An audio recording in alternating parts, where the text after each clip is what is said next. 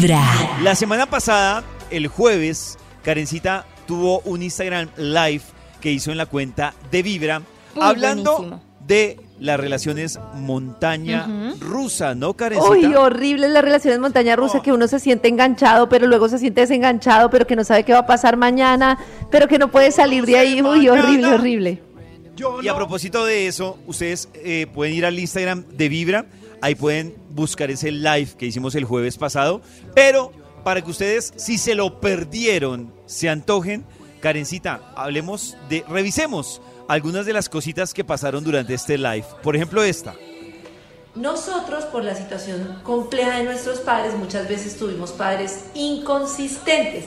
Yo me acuerdo, por ejemplo, que un día mi mamá estaba bien, al otro día ya no estaba tan bien, mi papá un día llegaba del trabajo temprano, al otro día no podía llegar llegaba tardísimo, entonces me decía que me amaba, pero el fin de semana no estaba, entonces es como, todo es inconsistente, no entiendo qué pasa en mi casa, ¿no?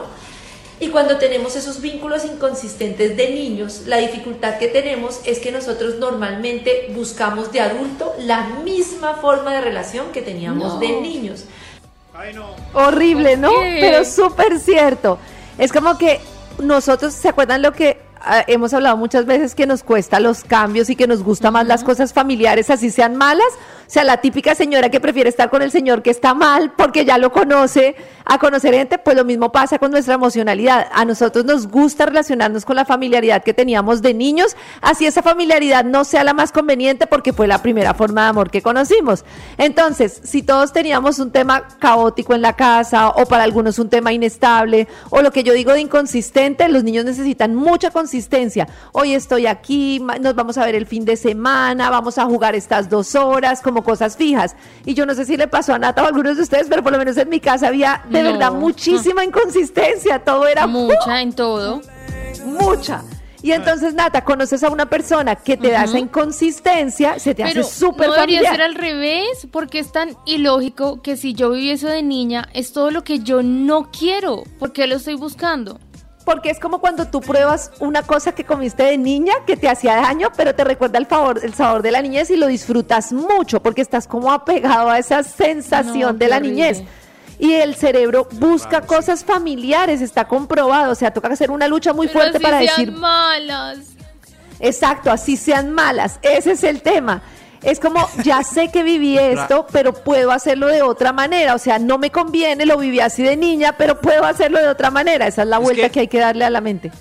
Es que uno puede poner el ejemplo bruscamente con un maltratador, por ejemplo. Ajá, total. Sí, entonces ahí entiendo como la voz de Nata. O sea, ¿por qué si vieron al papá maltratar? ¿Por qué buscan un maltratador si la idea es no? Claro, eso que pone Max es el ejemplo más cruel. Lo que yo debería hacer si tuve un papá maltratador es buscar un papá súper amable, ¿no? Pero sí. es que Un recuerden que nuestra primer forma, o sea, nosotros siempre partimos de la base de querer ser amados y eh, buscar ese amor en los papás, porque cuando éramos niños era nuestro contacto con la vida eran nuestros papás. Entonces, si a un niño lo maltratan, dice, ah, así es la vida. Y aprende que así, Así es, es la el vida. amor. Exacto, así es el amor, tal cual. Ay, tremendo. A ver, ¿qué más pasó en este live? Oh, La otra cosa que podemos hacer para sentirnos amados es dejar como este tema de los libros de autoayuda de me amo, me amo, me amo y soy lo mejor. Y es decir, fue pucha, tuve momentos difíciles, tengo mis luces, tengo mis sombras y me amo con esas cosas que me gustan y con esas cosas que no me gustan de mí y me reconozco. Pero es muy importante que escribamos esas cosas y las dejemos de poner en el otro. No es que tú llegas tarde, no es que tú te vas, no es que tú me llamas, no, es que yo no me siento segura, es que yo no, no, no tuve ese vínculo de amor, es que yo no tuve este tipo de cosas. Entonces, ¿cómo hago yo para proporcionarme ese amor, esa tranquilidad? Entonces, cuando hacemos el curso que decíamos esta mañana y reconocemos qué fue eso que nos faltó y que nos duele en el día a día, podemos pensarlo diferente. En vez de decir es que el otro, el otro, porque pues el otro es muy difícil cambiarlo, es como decir lo que dice Maxito, ¿no? Como poder enfrentar esa realidad que muchos nos ocultamos y es como decir, "Ah, viví el maltrato, era la forma en la que yo pensaba que eran las cosas, pero ya no tiene que seguir siendo así, pero eso requiere una charla pucha dura y sincera. Y fue muy bonito, Pollito, porque en el live le preguntamos, hicimos como con música así, todo como una un momentico para que las personas pudieran escribir como esos dolores de infancia y era yo estaba muy feliz de la cantidad de gente cómo se reconocía y escribía todo lo que de verdad uno oculta de su infancia Porque es que nosotros desde el adulto decimos, ay, pero yo era súper feliz, eso a mí no me dolió, eso es una bobada. Hay gente que han abusado de ella, yo estuve súper bien.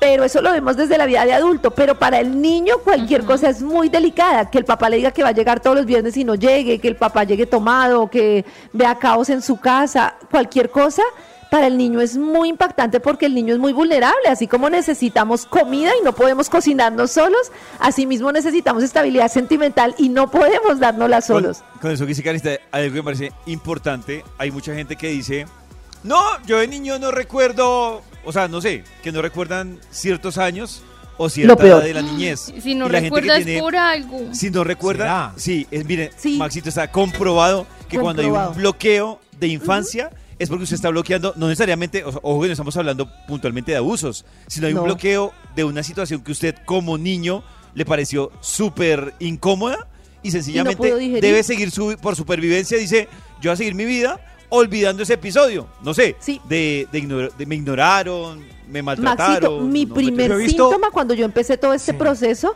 es que yo veía que mucha gente hablaba de su niñez y yo no me acordaba, pero de nada. O sea, eterno resplandor de la mente sin Bloqueada. recuerdos.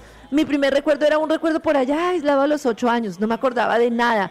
Cuando empecé a destapar, ya me di cuenta de todas las estrategias que generé de lo que dice Pollito, de ah, yo bloqueo y yo miro aquí qué personaje hago para salir adelante. Tremendo, hay Sí, que, hay sí, que es que- reconocerlo.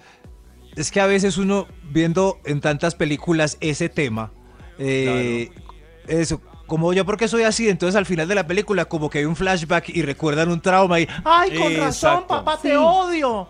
Y, no, y ahí viene otra cosa, qué pena, Sí. Maxito, que es quedarse en el trauma, que eso es lo que hace mucha gente y está mal. Ah, como me pasó eso, entonces yo soy así, yo ya no puedo superarlo. No, es identificarlo para darle la vuelta.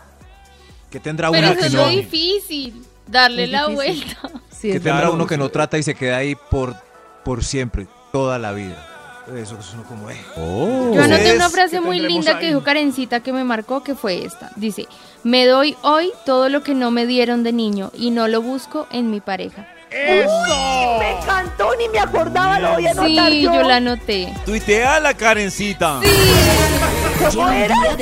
Me doy hoy todo lo que no me dieron de niño mañanas. y no lo busco en mi pareja. Tremendo.